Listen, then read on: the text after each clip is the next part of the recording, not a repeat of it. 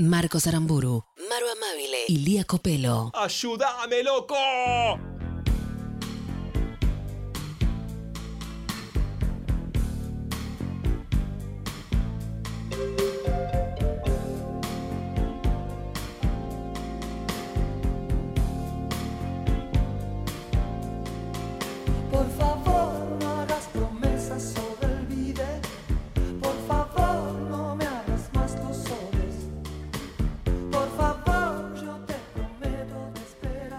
Suena este tema porque voy a hablar hoy en esta industria nacional de la serotonina, del día de la fecha, de uno de los objetos que uno dirá que ordinaria, pero mira la obra de arte, la poesía que ha inspirado. Eh, promesa sobre el bidet, no sé si están de acuerdo ustedes, pero para mí es una de las letras más lindas del rock nacional. Sí, estoy de Creo acuerdo. que sí. Cada cual tiene un trip en el bocho. Difícil que logremos ponernos de acuerdo. Y si hay algo en lo que, aunque usted no lo crea, no nos ponemos de acuerdo, es en que el bidet es una gran cosa. Hay mucha gente opositora al bidet. No, bueno, pero esa gente literal y metafóricamente tiene el culo sucio. Tiene el culo sucio. Y ese es uno de los primeros puntos que tengo a favor del bidet. Mirá lo que es eh, el insulto nacional, que solo se lo decís al peor de tus enemigos. el culo sucio. Anda a lavarte el orto. Lavarte el orto. A lavarte. ¿A quién le decís eso? A alguien que hizo algo las cosas muy mal. Amiga, yo solamente voy a esgrimir un solo argumento y luego vos vas a hacer Creo todo. que lo tengo anotado. Ah, ¿sí? Es un argumento que me diste hace muchos Y años. yo lo vengo militando.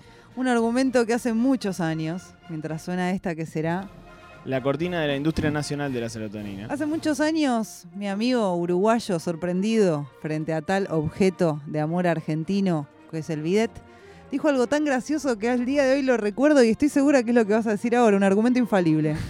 No sé, pero yo digo, si por algún motivo sorprendente de la vida te cae un pedazo de caca humana en el hombro, ¿no? Sí.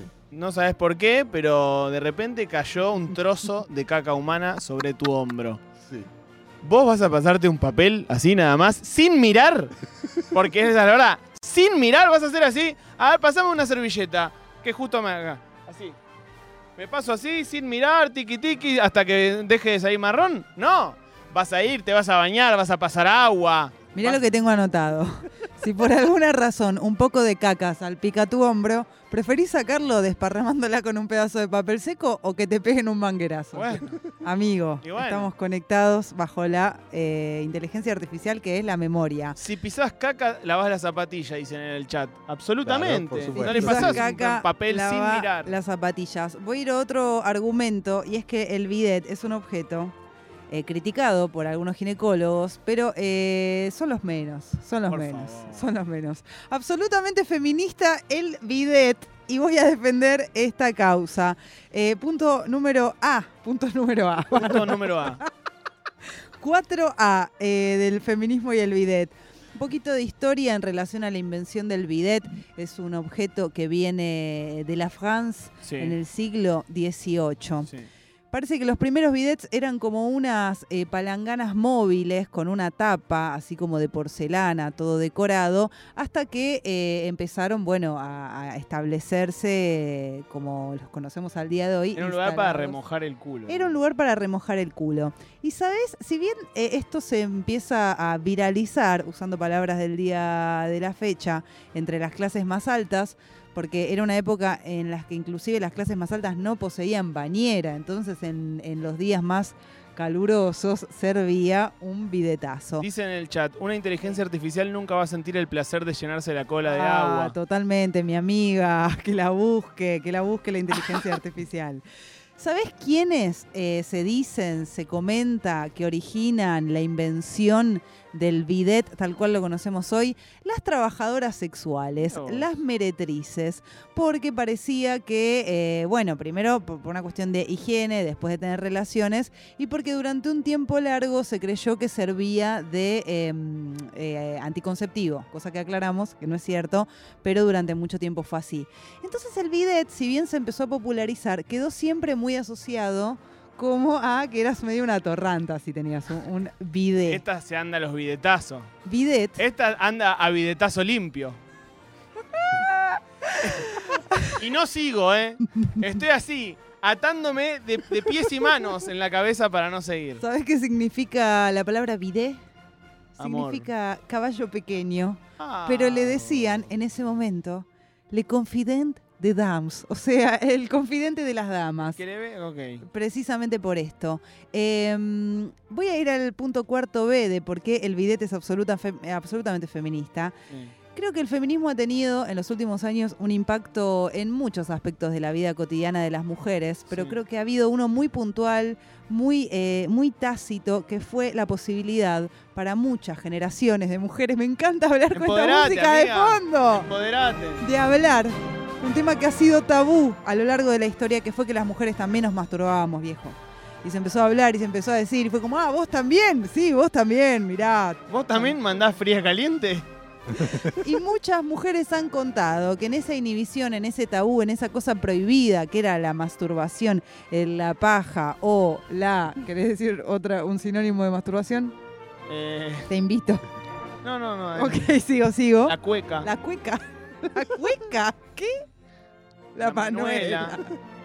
En ese acto de la manuela, que muchas no se habían animado, no se habían atrevido a explorar sus propios cuerpos, los primeros orgasmos llegaron de casualidad gracias al famoso bidetazo.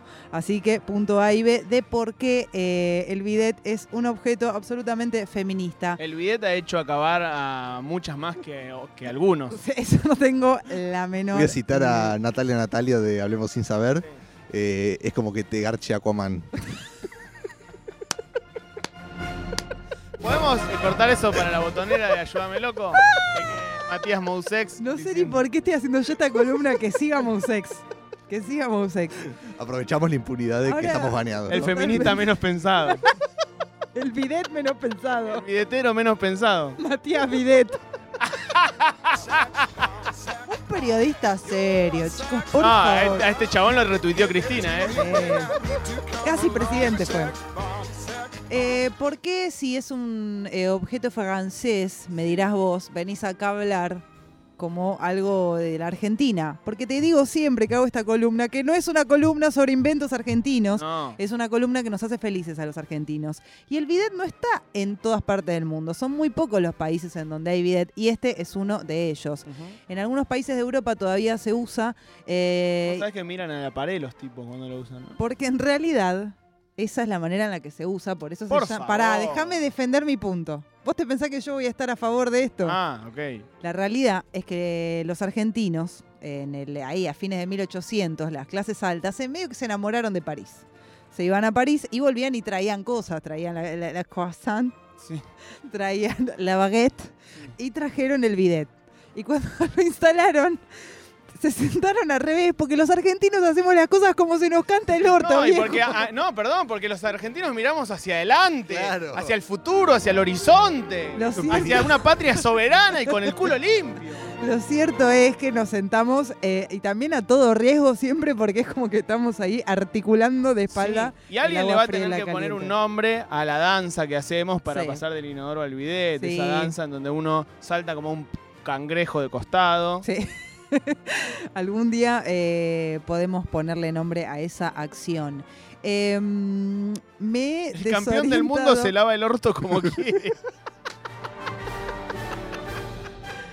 La gente está más graciosa cosa. en Twitch. La gente decir. está más graciosa que nunca. Le quiero meter porque tengo unas cosas muy graciosas todavía. Voy a hablar rapidísimo, Sí. como los legales de una publicidad. Quiero que sepan que el Puede tener bidet... parte 2, amiga. Eh, no, porque quedan dos pavadas. El bidet está en peligro, es un patrimonio nacional, porque en el año 2018 Sí, se cambió el código de la legislatura porteña, el código de edificación. Antes era obligatorio el uso del bidet y ahora que edifican bañitos pequeños, casitas pequeñas de cartón, de papel, Puta, hijos de ya puta. no es obligatorio Porteño poner rompiendo bidet. todo siempre. Porteños rompiendo todo. ¡Defendamos el bidet! Y ahora sí me voy a despedir Sí. con algo que le pedí a mi gente, a mis seguidoras. Que si hay algo que son en la vida son creativas como los oyentes de este programa. Creativa y bidetera, nueva bio. Creativa y bidetera la concha de tu Dos cosas que una inteligencia artificial no podría. Voy a invitar a la gente del chat que deje para cuando lleguen los de alerta urgente no entiendan nada. Bien, Poemas al bidet. Y voy a leer tres que me mandaron. por favor. Me manda Alan de Bursaco. Sí. Chorro amistoso, limpia mi pozo. Pará, sigue. Sigue, pelotudos. Chorro amistoso, limpia mi pozo. Quita de mí lo que yo no vi.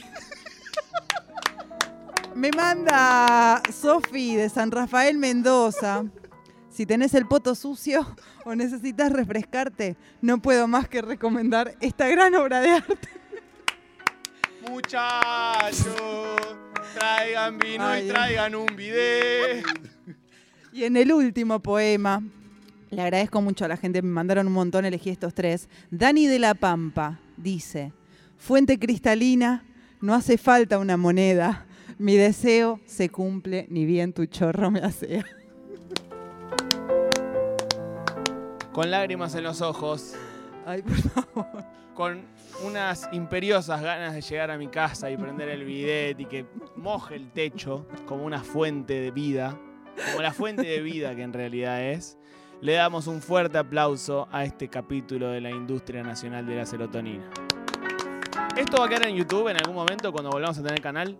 En algún momento se podrá ver. ¿Cuándo? Cuando el dios de los bidets lo indique.